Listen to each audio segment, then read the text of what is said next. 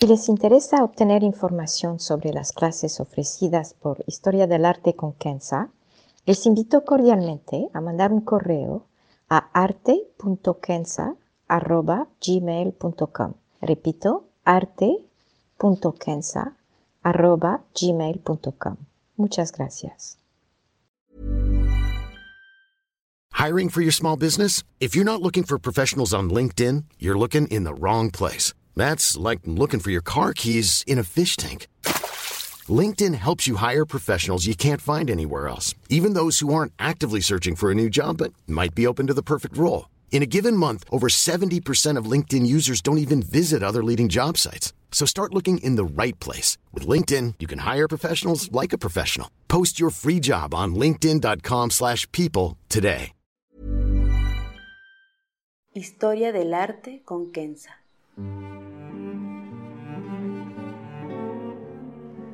Una serie sobre el arte a través de la historia y las culturas.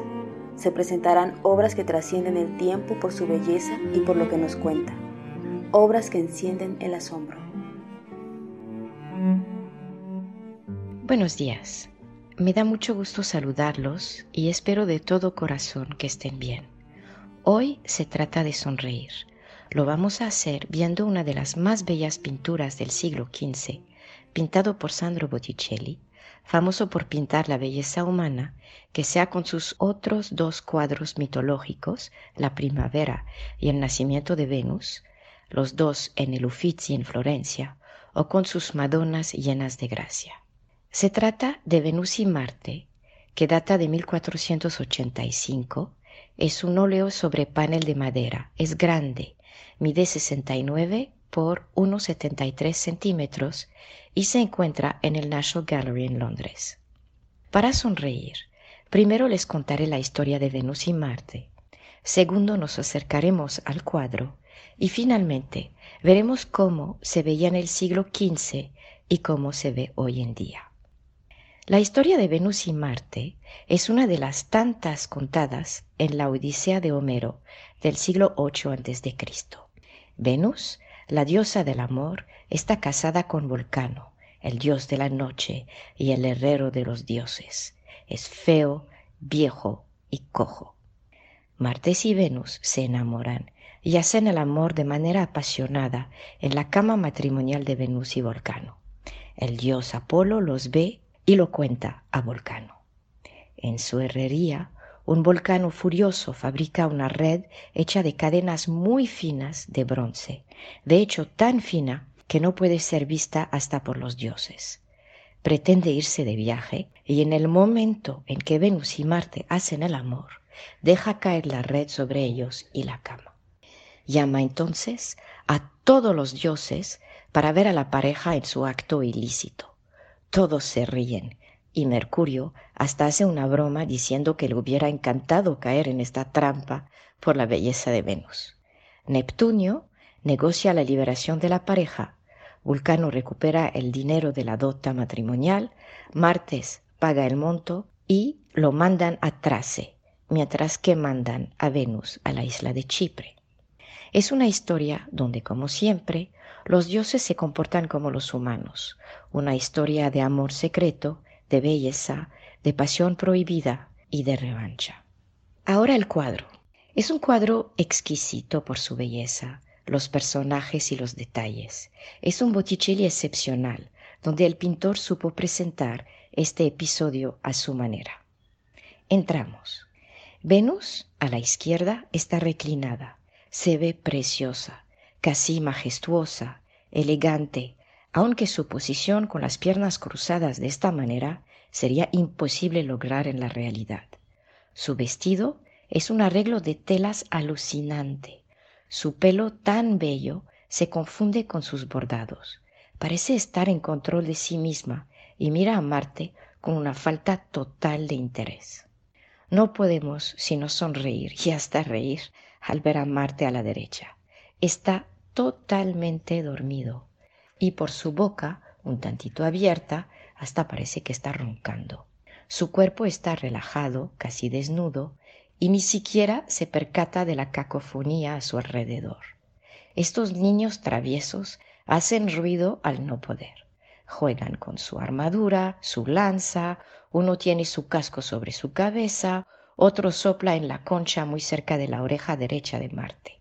No obstante, Marte ni se mueve.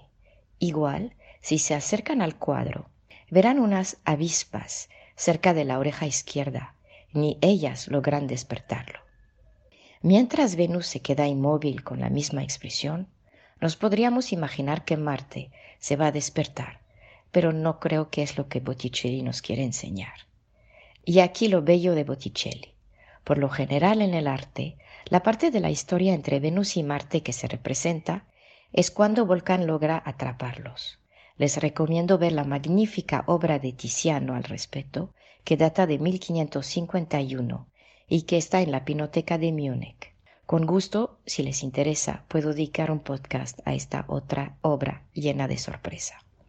El hecho es que aquí tenemos una escena que podría ser justo después de que Venus y Marte se hicieron el amor.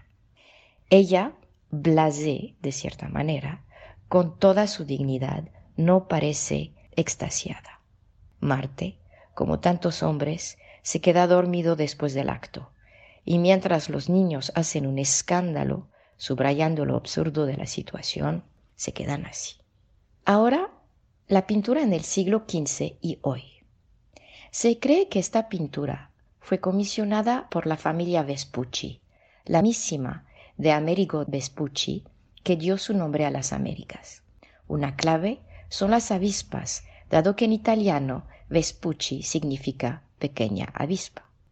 Las pinturas con estas características físicas, es decir, rectangulares y relativamente grandes, se llaman spaliera, es decir, a la altura de los hombros. Se colgaban en cuartos llamados simplemente cámaras, que se usaban como cuartos matrimoniales con el fin de hacer perdurar una familia o para recibir amigos cercanos que tenían el conocimiento y el nivel intelectual para apreciar las obras de arte que podían verse que sean seculares o sagradas.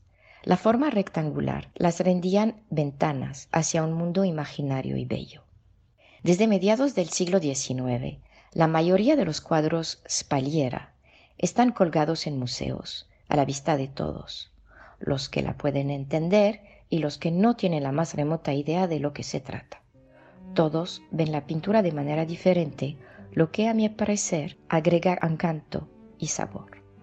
Y a modo de conclusión, si me permiten, quiero insistir en que el arte no es el asunto de unos cuantos expertos.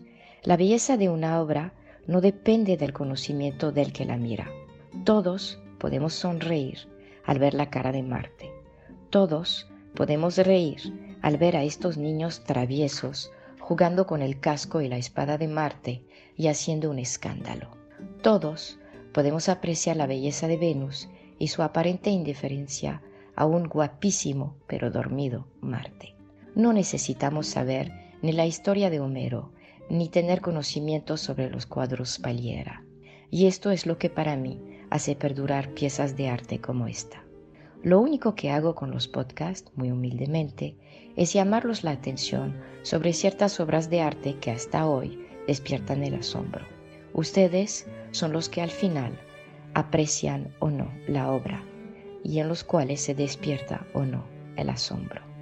Muchas gracias y cuídense.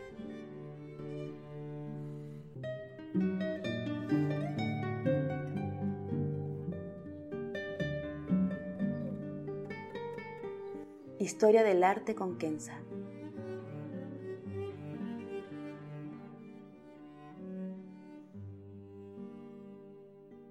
Para ver las obras que se presentan en este podcast y a la vez descubrir otras que podrían despertar su asombro, les invito a seguirnos a través de la cuenta Instagram Historia del Arte con Kenza.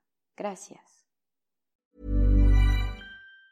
Planning for your next trip? Elevate your travel style with Quince. Quince has all the jet-setting essentials you'll want for your next getaway, like European linen premium luggage options, buttery soft Italian leather bags, and so much more. And it's all priced at 50 to 80% less than similar brands. Plus, Quince only works with factories that use safe and ethical manufacturing practices. Pack your bags with high-quality essentials you'll be wearing for vacations to come with Quince. Go to quince.com slash trip for free shipping and 365-day returns.